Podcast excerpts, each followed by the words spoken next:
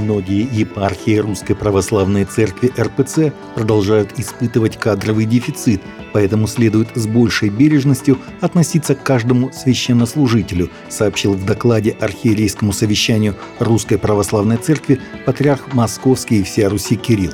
Многие епархии продолжают испытывать кадровый дефицит, хоть он и не сравним с тем, что было еще 30 лет назад.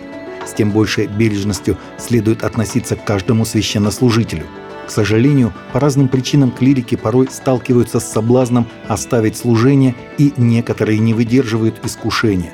Убежден, что во многих случаях таких священнослужителей можно остановить на пути от алтаря Господня, если епархиальный архиерей обратит на них отеческое внимание при первых признаках наступающего кризиса, сказал патриарх Кирилл. Комиссия епископатов Евросоюза по этике опубликовала заявление «Этическая несостоятельность основного права Евросоюза на аборт», сообщает Vatican News. Европейские епископы высказали свою позицию в контексте общественных дебатов о включении так называемого права на аборт в Хартию ЕС об основных правах человека. Католические епископы подчеркивают, что человеческое достоинство должно быть неотъемлемой ценностью европейских соглашений и хартий – и напоминают, отцы-основатели Европейского Союза, опираясь на подлинную гуманистическую традицию, были особенно чувствительны к аспекту достоинства человека, поскольку оно является основоположным принципом демократического общества. С юридической точки зрения, отмечается далее в документе, не существует никакого признанного права на аборт ни в европейском, ни в международном законодательстве. Российским пасторам Николаю Улитину и Святославу Югову был вынесен приговор по делу признанного нежелательным нового поколения, сообщает телеграм адвоката Сергея Чугунова.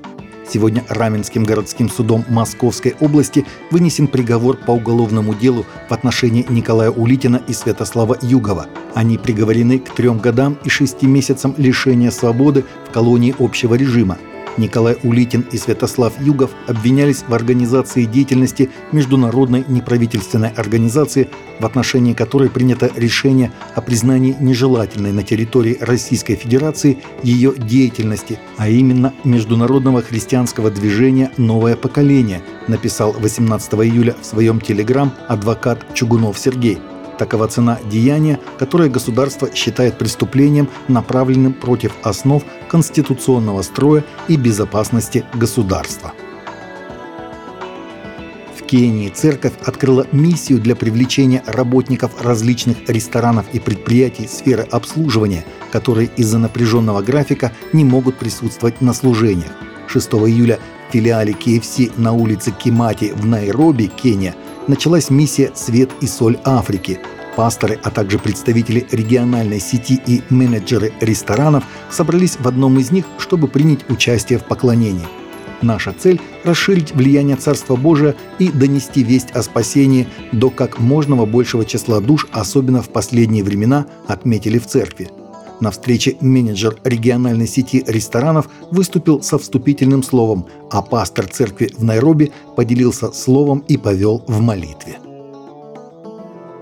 Съемки четвертого сезона «Избранных» возобновились в понедельник после того, как профсоюз СЭК «Автора», представляющий интересы актеров, одобрил исключение из правил, освобождающее сериал, основанный на Библии, от последствий забастовки – Отказ был одобрен, поскольку четвертый сезон сериала «Избранные» является независимым производством и не связан с крупными студиями, являющимися предметом спора.